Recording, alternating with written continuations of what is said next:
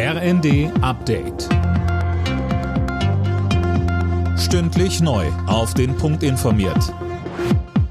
Ich bin Johannes Schmidt. Guten Abend. Der Weg für den sogenannten Doppelwumms ist frei. Der Bundestag hat dem 200 Milliarden Euro schweren Abwehrschirm der Bundesregierung zugestimmt. Damit sollen unter anderem eine Gas- und Strompreisbremse finanziert werden. Philipp Rösler weiß mehr. Im Dezember will der Bund einmalig die Gasabschlagszahlung von Privathaushalten übernehmen. Anschließend sollen die Gaspreise gedeckelt werden. Die Einzelheiten sind aber noch unklar, was die Opposition kritisiert. Und auch, dass die 200 Milliarden komplett in diesem Jahr als neue Schulden aufgenommen werden, sorgt für Kritik.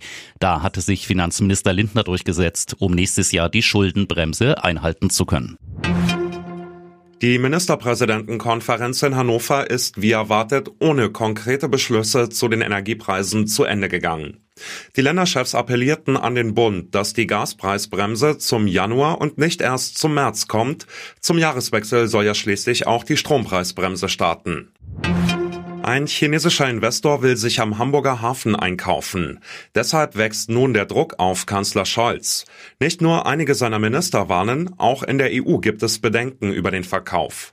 Scholz will wohl an dem Deal festhalten, betont aber, dass noch nichts entschieden sei und er bemüht sich, die Wogen zu glätten. Es geht nicht um einen Verkauf des Hafens wie in Seebrücke oder in Piräus. Es geht äh, höchstens um eine Beteiligung an einem Terminal, so wie das in einigen westeuropäischen Häfen auch der Fall ist. Und es geht in der Tat nur um einen von vielen eines sehr großen Hafens. Aber da sind noch so viele Fragen zu klären, dass es gegenwärtig da auch keinen Zwischenstand zu vermelden gibt. Der Bundesligaspieltag beginnt mit einer heftigen Klatsche für den ersten FC Köln. Zu Gast in Mainz verloren die Kölner mit 0 zu 5. Die Mainzer freut's, sie springen für den Moment auf Tabellenplatz 3.